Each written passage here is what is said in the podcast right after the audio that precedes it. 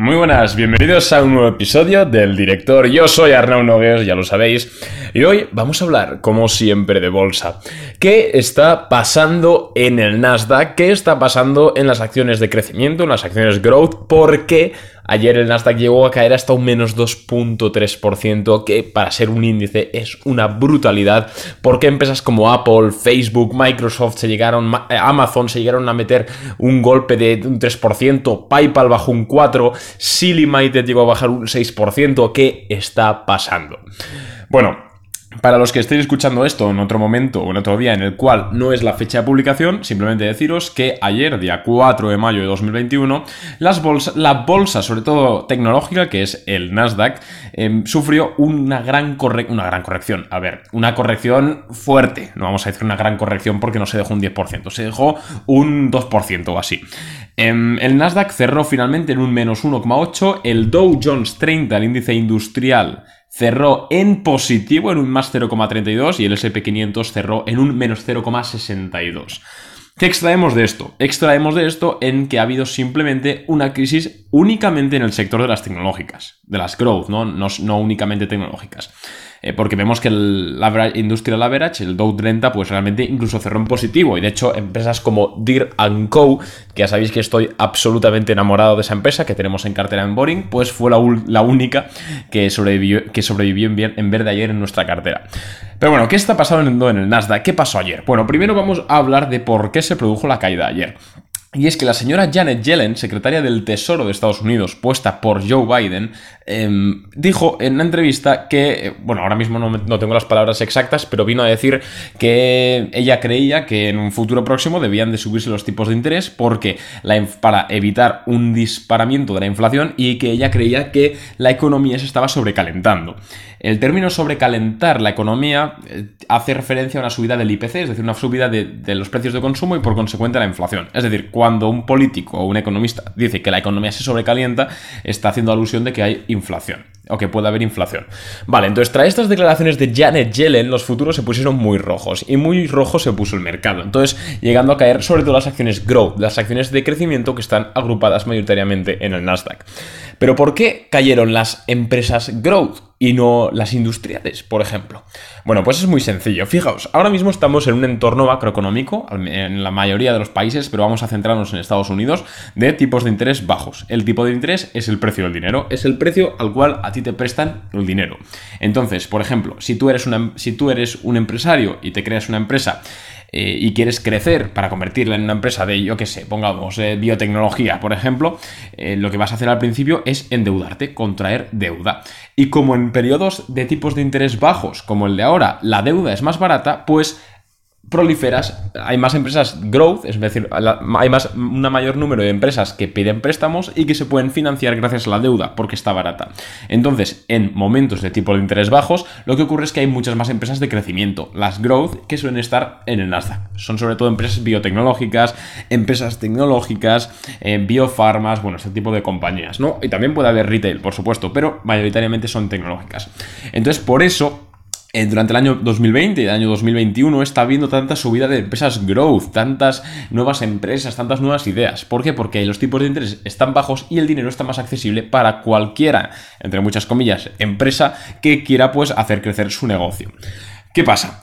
Que las palabras de Janet Yellen, recordemos que es secretaria del Tesoro de Estados Unidos y fue en sus años, creo que en las legislaturas de Obama, em, presidenta de la Reserva Federal de Estados Unidos, eh, que, que, diga que la economía se está sobrecalentando y que hay que subir los tipos de interés en un futuro próximo, lo que hizo es que los inversores de estas empresas growth dijesen, hostia, Cuidado, que a lo mejor, bueno, que ahora dice esta que la deuda va a ser más cara y a lo mejor esta empresa en la que estoy realmente no puede afrontar, eh, no puede seguir creciendo a estos ritmos que yo estoy esperando. Entonces, si el precio del dinero, es decir, los tipos de interés subiesen, a lo mejor esta empresa ya no está en un precio justo, sino que está claramente sobrevalorada. Entonces, claro, cuando hay miedo, venden.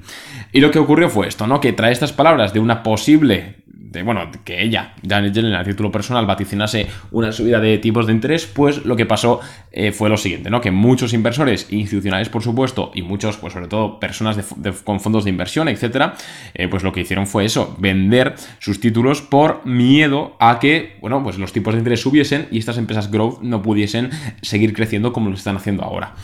Pero ¿qué ocurre? Lo que ocurre es que Janet Yellen, señores, es secretaria del Tesoro de Estados Unidos, pero tiene las mismas competencias que yo a nivel de políticas, políticas monetarias de subir los tipos de interés. Es decir, ninguna.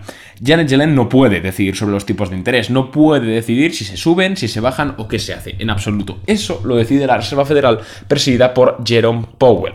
Jerome Powell el día anterior, es decir, el 3 de mayo, dijo, que esto además lo, contamos por Boring Capital, eh, dijo que los tipos de interés van, a estar quietos y que no iba a haber ningún tipo de, cambio hasta al menos el año 2023. De momento, pues la economía está yendo, está creciendo bien, y, pero como todavía no ha crecido al todo, pues se van a reservar el derecho de no subir los tipos de interés, de momento.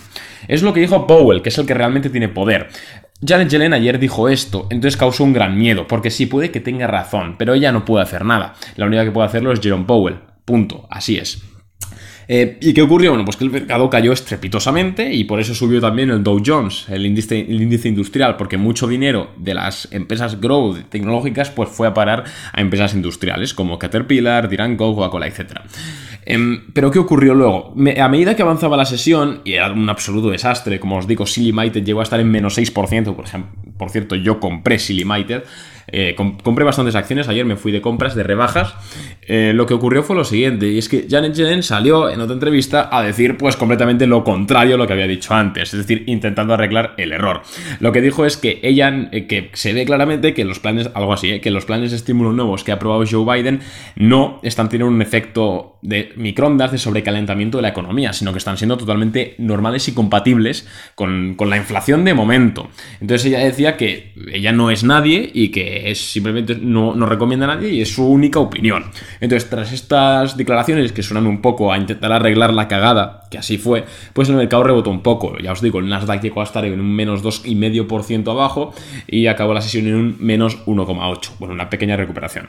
Esto es lo que pasó, esta es la historia que ha ocurrido y bueno, lo que yo creo que va a ocurrir es que vamos a tener tipos de interés bajos hasta el año 2022-2023. Punto. ¿Por qué? Porque así lo dijo Jerome Powell durante eh, las elecciones del, de, 2020 de Donald Trump contra Joe Biden y yo creo que no va a cambiar la política monetaria, básicamente porque si no sería un desastre. Y además la economía estadounidense todavía se está recuperando, ¿vale? Solo hay que ver el, índice manufacturero y los empleos, etc. Entonces, ¿qué, yo creo, ¿qué creo que va a pasar con el mercado? Con el Nasdaq, vamos a hablar del Nasdaq. Lo que creo que va a pasar es que va a haber un rebote clarísimo. Además, el Nasdaq estaba subiendo con poco volumen, justo acaba de tocar esa resistencia de máximos. Bueno, una corrección normal, yo creo que incluso está sana y va a rebotar en V y vamos a volver a máximos históricos. Hoy, de hecho, el premarket, es la una y media aquí en España, pues el mercado abre a las tres y media, quedan poco menos de dos horas para que abra el mercado, ya vemos los futuros bastante verdes.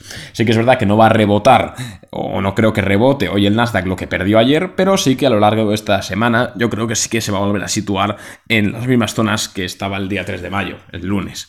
Esto es así, ¿no? Al fin y al cabo no ha pasado nada, simplemente han sido unas declaraciones de una señora que no tiene ningún tipo de poder de decisión y además que luego se retractó. Posiblemente salga Jerome Powell hoy o mañana a hablar, la verdad es que no es el calendario ahora mismo de Powell, para decir que todo el mundo quieto, que aquí no ocurre nada. Y bueno, pues eso, ayer hubo oportunidades de compra, se puede comprar Twitter, se pudo comprar Sea United, se pudo comprar PayPal, se pudo comprar Facebook, Google, Apple, eh, compañías que se pudieron comprar, que por cierto nos fuimos de compras en Boring Capital, em, en ASO, ASO, esa empresa está muy interesante, por cierto. Eh, pues eso, yo creo que va a ocurrir. Esto va a haber un, simple rebote y vamos a seguir yendo a máximos. Ya habrá más correcciones. Esto no es una corrección, esto es la bolsa. Hay que jugar con esta probabilidad de que a veces pues, te dejas un 2,5 en el índice y no pasa nada. Hay que estar en empresas sólidas y esto nos va a garantizar que en el medio plazo, pase lo que pase, pues nuestras empresas y nuestra cartera realmente acaben números positivos que al final es de lo que se trata. Entonces, un poquito resumido en 10 minutitos lo que pasó ayer y lo que creo que va a ocurrir. Yo me voy de despidiendo y nos vemos en un próximo episodio. Venga, un abrazo.